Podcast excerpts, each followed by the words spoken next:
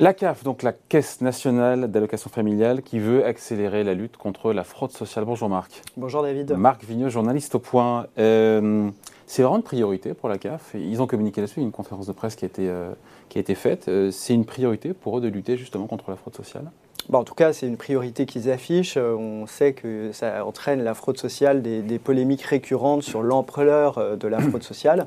Et donc, euh, bah, pour des raisons de, bonne gestion d'argent public, il est normal qu'on lutte contre la, fraude sociale. Et donc, la CAF met sur pied, a mis sur pied récemment un service de lutte contre la fraude organisée pas les fraudes un peu individuelles où les gens peuvent sous-estimer leurs ressources, de euh, ne pas annoncer qu'ils habitent avec quelqu'un et donc en fait ils ont droit à plus de prestations que s'ils étaient euh, en couple.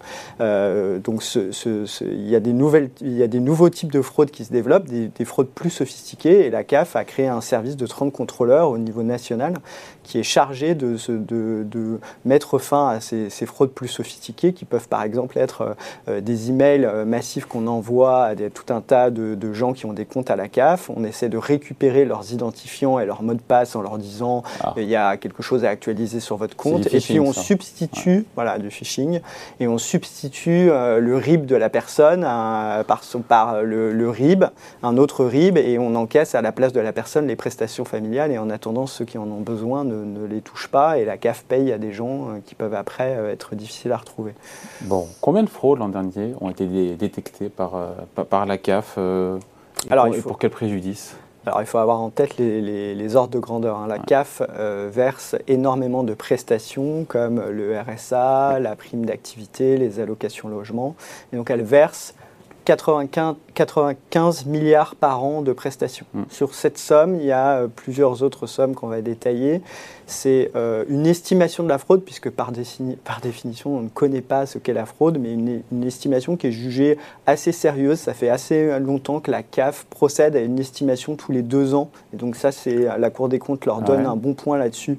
Donc l'estimation de la fraude, c'est 2,8 3 milliards. Donc 3%. c'est donc 2,8 milliards. Et sur cette somme, la fraude qui, les fraudes qui sont effectivement détectées par les contrôles de la CAF, c'est euh, donc l'année dernière, en 2021, 309 millions d'euros. Il faut savoir que... C'est 10% quoi. Donc voilà, c'est à peu près 10%, un peu plus, 11% hein, euh, de fraude qui est détectée. Et donc l'idée, c'est d'arriver évidemment à en détecter plus, à prévenir de la fraude. Euh, maintenant, la CAF a, pour les fraudes, d'organiser un système où quand un utilisateur lui signale que son, que euh, son RIB a été remplacé alors qu'il n'a fait aucune action ou qu'il s'est fait avoir euh, par un email frauduleux, la CAF lui envoie une confirmation vous avez bien modifié votre RIB. Euh, si l'utilisateur dit bah non, c'est pas moi, à ce moment-là, la CAF peut détecter le RIB un peu litigieux qui a, qui a, remplacé le précédent et le supprimer pour tous les autres utilisateurs parce que souvent cette arnaque a été faite sur, ah, sur plusieurs comptes et donc ça permet d'empêcher cette, cette, fraude. L'année dernière, par exemple, enfin récemment, ça a permis euh, euh, d'économiser 700 000 euros de, prestations qui auraient pu être versées fausses à des gens qui n'existent pas. 300 millions d'euros, encore une fois, de fraude sur combien de dossiers pour voir, pour essayer de mesurer un peu la, la fraude moyenne euh, la fraude moyenne, c'est 7. Alors, j'ai plus le nombre de dossiers en tête, mais la fraude moyenne, c'est 7000 euros par, euh, par dossier environ. C'est-à-dire que, quand même, c'est ah voilà, c'est au bout de plusieurs mois, on se rend compte qu'on a versé des prestations à, des personnes qui ont soit sous-estimé leurs leur revenus, soit. La prestation la plus fraudée en lien avec ce que vous dites là, justement. Hein, euh, la prestation la plus fraudée, c'est le RSA, qui hmm. euh, constitue à peu près euh, alors, le revenu de solidarité active qui est versé aux personnes qui n'ont pas plus de droit au chômage. En fait, c'est le, revenu un peu de subsistance que paye l'État quand la personne est démunie. Et donc ça, c'est une prestation qui est beaucoup fraudée. Il faut savoir que c'est beaucoup fraudé, mais qu'il y a aussi 30% des bénéficiaires du RSA qui ne le demandent pas. Voilà, qui ne le demandent pas. Donc il faut mettre en parallèle ce que l'État devrait verser si les gens euh, exerçaient vraiment leurs droits et ce qui, euh, ce qui est fraudé, effectivement. Et donc, il faut évidemment lutter contre la fraude. Après le, RSA, c'est quoi les autres prestations qui sont Alors, il y a la prime d'activité aussi qui est euh, pas mal fraudée. Je crois que c'est pour, si ma mémoire est bonne, 13% des montants et il y a aussi les, les, allocations logement qui sont, qui sont fraudées.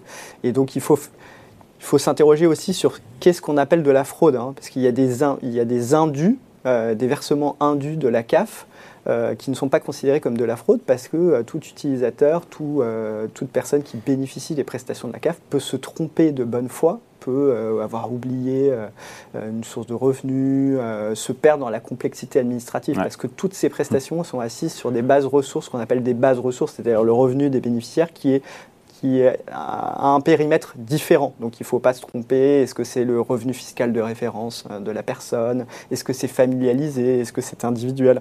Bref, il y a des règles très compliquées. Et c'est la complexité de, ces règles entraîne euh, des problèmes de, versement indu. Et là, pour le coup, sur les versements indus, on arrive à des sommes qui sont quand même assez importantes, qui peuvent être en faveur de la CAF ou en faveur des, bénéficiaires. Et c'est souvent en faveur euh, des bénéficiaires. Ça peut être, c'est au-dessus de 5 milliards d'euros, donc euh, par rapport aux 95 milliards de prestations annuelles euh, dont, je parlais au début. Est-ce qu'on peut dire que la détection des fraudes est en constante augmentation euh, ces dernières années? Il y a un vrai travail qui est fait, il y a des moyens qui sont mis par une brigade de 30 personnes pour, pour traquer la fraude organisée. Alors, euh, les, organismes sociaux communiquent beaucoup sur leur lutte contre la fraude. Il y avait clairement des progrès à faire, hein, parce que ce n'était pas forcément fait suffisamment. Depuis quelques années, à la CAF, il y a des progrès. La CAF est quand même la, Caisse nationale d'allocation familiale, la CNAF, est considérée plutôt comme une bonne élève par la Cour des comptes parmi les organismes sociaux, l'assurance maladie, etc les sommes ont augmenté, les, recouvrements euh, des, sommes fraudées ont, augmenté. Il faut quand même voir qu'en 2020 et en 2021 sont été des, ont été des années quand même très perturbées par euh, la crise sanitaire et les confinements, et que donc la CNAF prend ce, ce prétexte, si on peut dire, pour dire que pour justifier que les sommes collectées sont quand même un petit peu en reflux. Et euh, la Cour des comptes note qu'il euh, euh, y a eu la mise en place, vous savez, du, versement des allocations familiales à partir des revenus que les personnes touchent au moment où ils font la demande et non plus sur les revenus de l'année N-2. C'est la contemporanéité. Voilà. Je, ne sais pas le dire, donc j'essaye d'éviter de prononcer ce mot. Euh, et donc ce système-là est assez innovant et c'est quand même assez positif de verser sur les revenus en direct. Hein. Ça veut dire que si vos revenus diminuent, vos allocations augmentent, alors que s'ils augmentent, euh, bah, vos allocations baissent, ce qui est quand même un peu normal et on attend plus deux ans avant d'ajuster. Le problème, c'est que ça a, généré, ça a généré pas mal d'erreurs, ça a généré donc des indus et donc il y a des caves qui, euh, ah. se dépêtrant dans ces problèmes, ont, ont peut-être un peu minoré selon la Cour des comptes, euh, les indus qui étaient comptabilisés comme de la fraude. Et là, euh, bah, les, chaque CAF, qui sont des organes euh, départementaux, hein, il y en a 101 CAF, chaque CAF fait un petit peu sa sauce dans son coin et ne respecte pas toujours, selon la Cour des comptes, les, consignes nationales de la, de la Caisse nationale. Et donc, bon, bah, ça peut toujours être, amélioré. Et, pourquoi il n'y aurait pas des déclarations pré-remplies, un peu comme pour l'impôt sur le revenu Et eh bah alors, justement, effectivement, Effectivement, David, bah, c'est un chantier énorme de modernisation de l'État. Euh, justement, ça a été fait, ce, cette, cette, base de données des administrations où elles s'échangent les informations entre elles, euh, ça a été fait pour le prélèvement à la source. L'employeur déclare les revenus et puis après l'administration dispose des revenus euh, des, des, personnes. Et donc là, l'idée, c'est que tous les organismes sociaux, toutes les administrations, en gros, s'échangent les revenus et que ça ne soit plus sur la base de la déclaration des gens on verse les prestations, mais sur la base de, du renseignement qu'a déjà l'administration par d'autres moyens. Donc, du coup, ça permet, ça limite, si on veut, les possibilités de sous-déclarer ses revenus pour essayer de toucher plus de prestations. Et donc, c'est un système que la CAF voudrait essayer, elle aussi, de d'étendre, euh, enfin, de, d'étendre au-delà des allocations logement. Il faut s'assurer que le système informatique fonctionne bien, puisque je vous disais qu'il y avait eu des problèmes pour les allocations logement et donc c'est extrêmement délicat et donc là la CAF apparemment expérimente dans cinq départements l'idée d'avoir euh, de vérifier si euh, elle dispose bien des bonnes informations à la source pré-remplies par l'administration des revenus des gens à qui elle doit verser une, prestation.